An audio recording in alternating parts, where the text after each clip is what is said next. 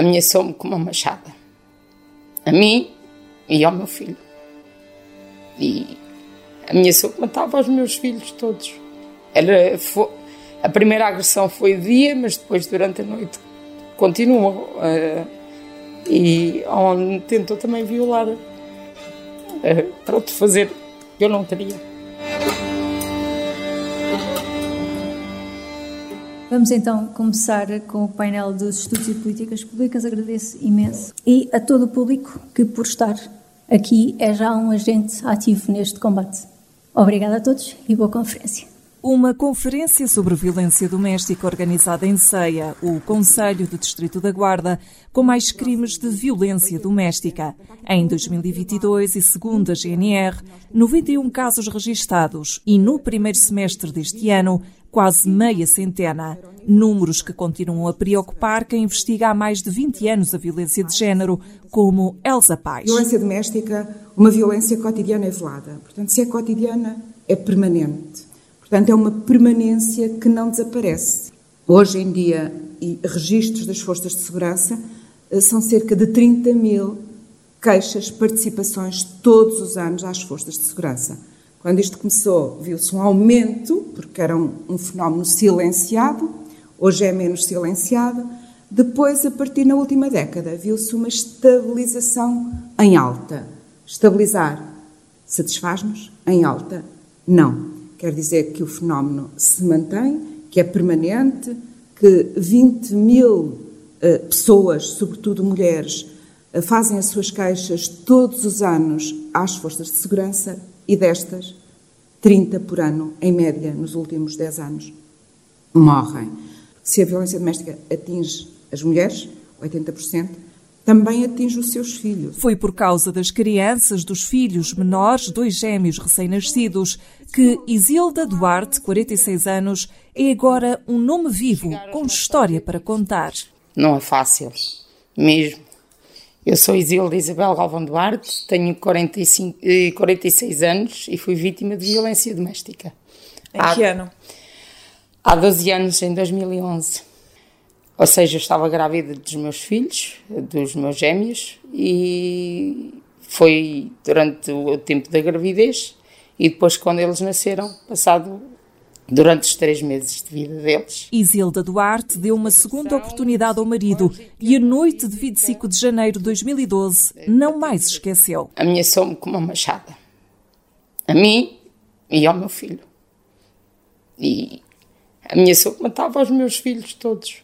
Era, foi, a primeira agressão foi de dia, mas depois durante a noite continuou. Uh, e onde tentou também violar uh, pronto, fazer eu não queria. Tinha 36 anos, Isilda Duarte, e o trauma do que viveu acompanha passados 10 anos. Uh, eu, ele ficou em casa do. Eu fui retirada de casa.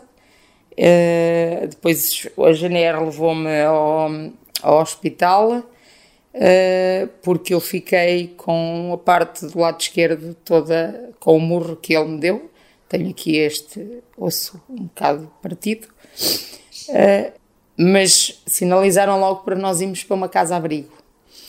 Uh, onde eu, pronto, uh, disse que não, não, por um lado não queria ir para uma casa-abrigo porque estávamos longe da família, não, foi um bocado difícil, mas com medo que ele aparecesse, ou como depois ainda regressou à casa da minha irmã, Uh, nós fomos para uma casa-abrigo, nós saímos de casa no dia 26 de janeiro e no dia 6 de fevereiro fomos para uma casa-abrigo.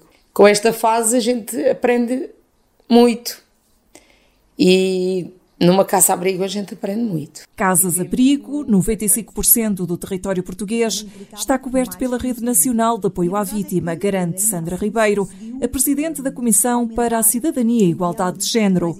Sandra Ribeiro vê ainda um problema sem solução. Isto faz-nos pensar quem é que lá está. Estas mulheres e estas crianças. E quando é que elas vão sair? Como é que elas vão sair? E eu acho que este e gostava muito de sensibilizar uh, aqui as pessoas aqui presentes, o Partido Socialista que está, que está no poder. Uh, estamos de facto aqui a falhar um bocadinho, bastante, diria eu. E uh, a crise habitacional que vivemos neste momento e que é provavelmente o grande tema social também do nosso país neste momento, com um pacote acabado de, de aprovar, mas medidas imediatas na habitação são muito precisas e nesta questão da violência são fundamental, porque estas mulheres também que depois ficam, e, e posso-vos dizer, enquanto coordenadora desta rede, elas ficam muito mais tempo do que aquilo que era suposto, porque não têm para onde ir. Elas são desenraizadas completamente do seu local, da sua família, os seus filhos saem da escola onde andavam. Situações que envolvem crianças e com contornos muito violentos têm marcado a capitão Andrea Lopes, chefe da secção de Ciências Sociais e Criminais da Direção de Investigação Criminal do Comando Operacional da GNR. A mim deixa-me sempre a pensar situações que envolvam crianças, ou seja, uh crianças que estão constantemente a presenciar situações de violência, que vai desde os insultos ou do pai ou da mãe, e que depois, mais tarde, vêm a resultar em situações eh, mais específicas, vêm a resultar em ofensa à atividade física, lesões muito graves para, para o, neste, maioritariamente das vezes, para a mãe, isso vai deixar marcas muito grandes naquela criança, vai deixar marcas de crescimento, a nível social, ou seja, a realidade daquela criança é uma realidade que já está um bocadinho deturpada, porque pessoas que vivam em sociedade têm uma relação uh, amorosa, afável, quando as coisas já não estão a correr bem, cada um segue para o seu lado e não há necessidade de existir violência. A partir do momento em que existe violência, existem crianças envolvidas, já estamos a, a, a, a controlar ou, ou, a condicionar o crescimento daquela criança.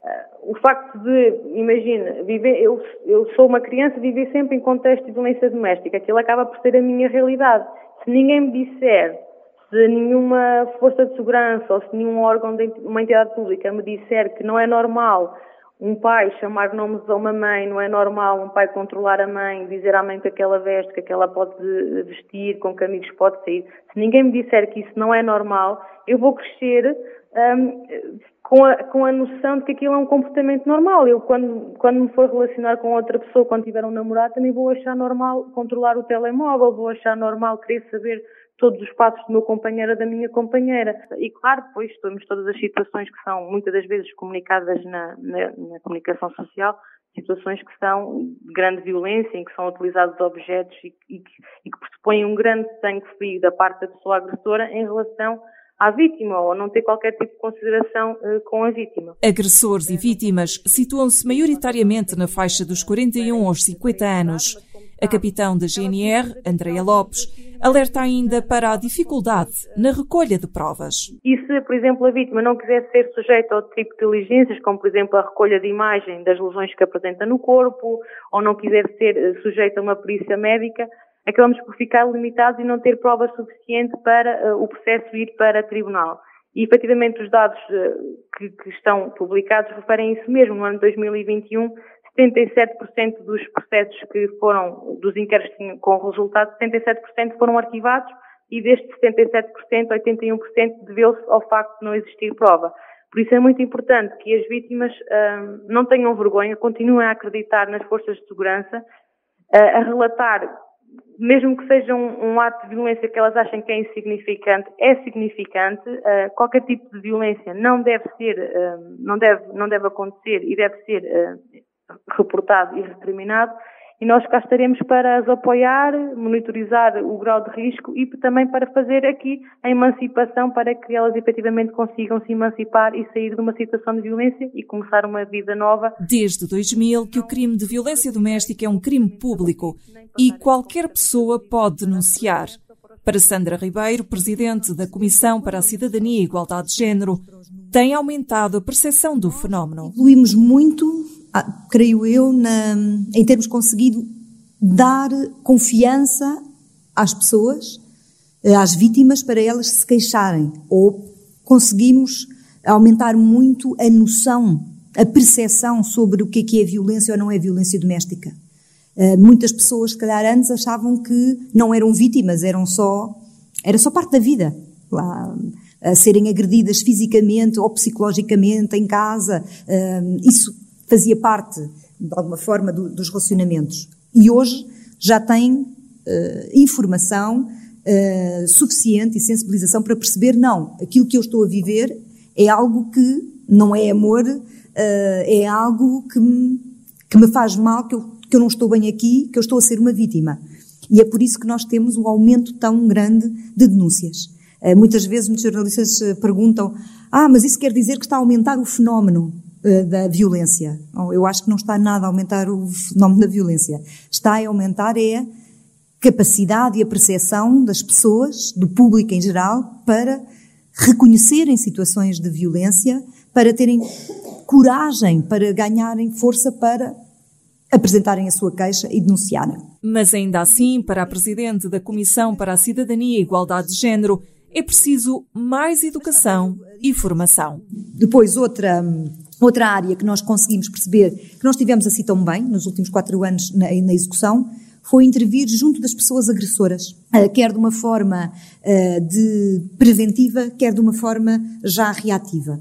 É certo que há, se formos ver as estatísticas também, nunca houve tantos, eh, tantas, tantos agressores em programas de reabilitação promovidos pela, pela área da justiça, mas na verdade, se pensarmos bem, se calhar não temos investido muito num trabalho preventivo com potenciais agressores, ou até com agressores, ou com aqueles que nunca foram agressores, nem sequer eventualmente tinham essa potencialidade, mas, mas que podem, até eh, sensibilizados para estas matérias, serem ótimos difusores anti-agressão junto uh, dos seus pares.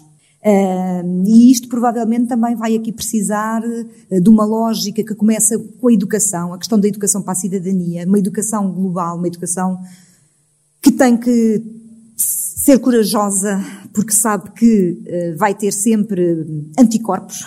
É? Nós sabemos muito, a SIC trabalha muito com, com, com a Direção-Geral de Educação em várias questões na luta contra contra o bullying nas escolas, uh, nas questões também da difusão dos princípios de igualdade e não discriminação, quer entre homens e mulheres, mas também quanto das pessoas LGBTI, e percebemos que eu diria que não é maioritário nem pouco mais ou menos, mas há focos uh, ruidosos, uh, críticos a este género de educação que, aberta e com capacidade de falar dos temas, de não ter medo e nem tabus. Eh, de uma forma transversal, com a educação consiga eh, transmitir os princípios de não discriminação, de igualdade, mas também esta lógica de combate à violência. Mas para isso é preciso falar de violência. É preciso dizer o que é violência.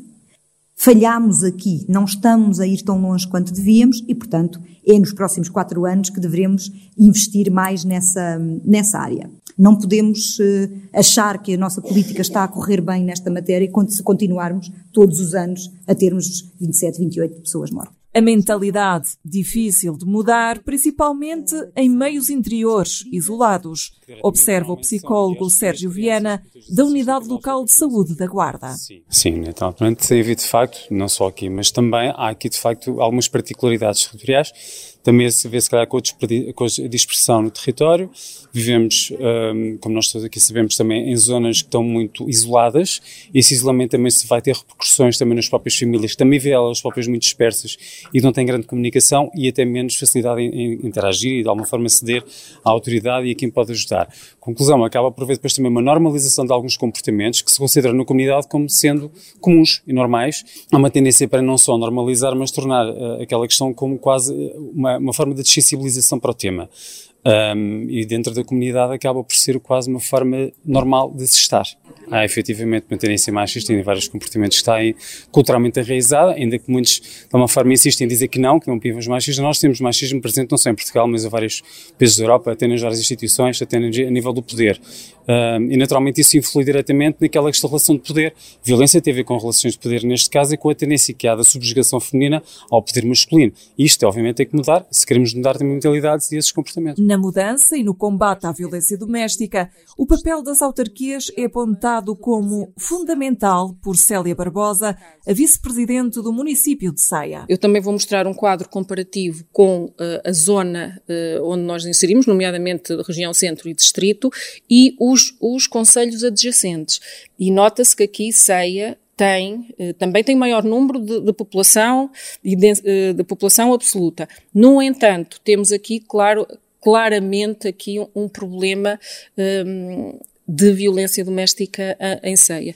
Este, em 2022, no município de Ceia, também com o apoio da SIG, fizemos uma formação especializada de cerca de 90 horas para TAV, que é Técnicos de Apoio à Vítima, exatamente para ficarem capacitados na resolução destas problemáticas, e no elo comum eles podem ter esse atendimento personalizado. Depois as técnicas irão encaminhar eh, para as entidades que acham mais competentes para a resolução do problemas. E eles têm este trabalho têm feito junto da comunidade escolar, sobretudo nesta questão da prevenção. E é de pequeninos que estas questões têm que ser abordadas, porque mudar mentalidades é muito difícil, não é? Nos últimos 10 anos, uma média de 30 mulheres tem perdido a vida às mãos dos maridos, dos companheiros de uma vida. Isilda Duarte sabe que podia fazer parte desses números. Uh, espero que, que, que quem, quem, quem ouça ou quem, quem leia uh,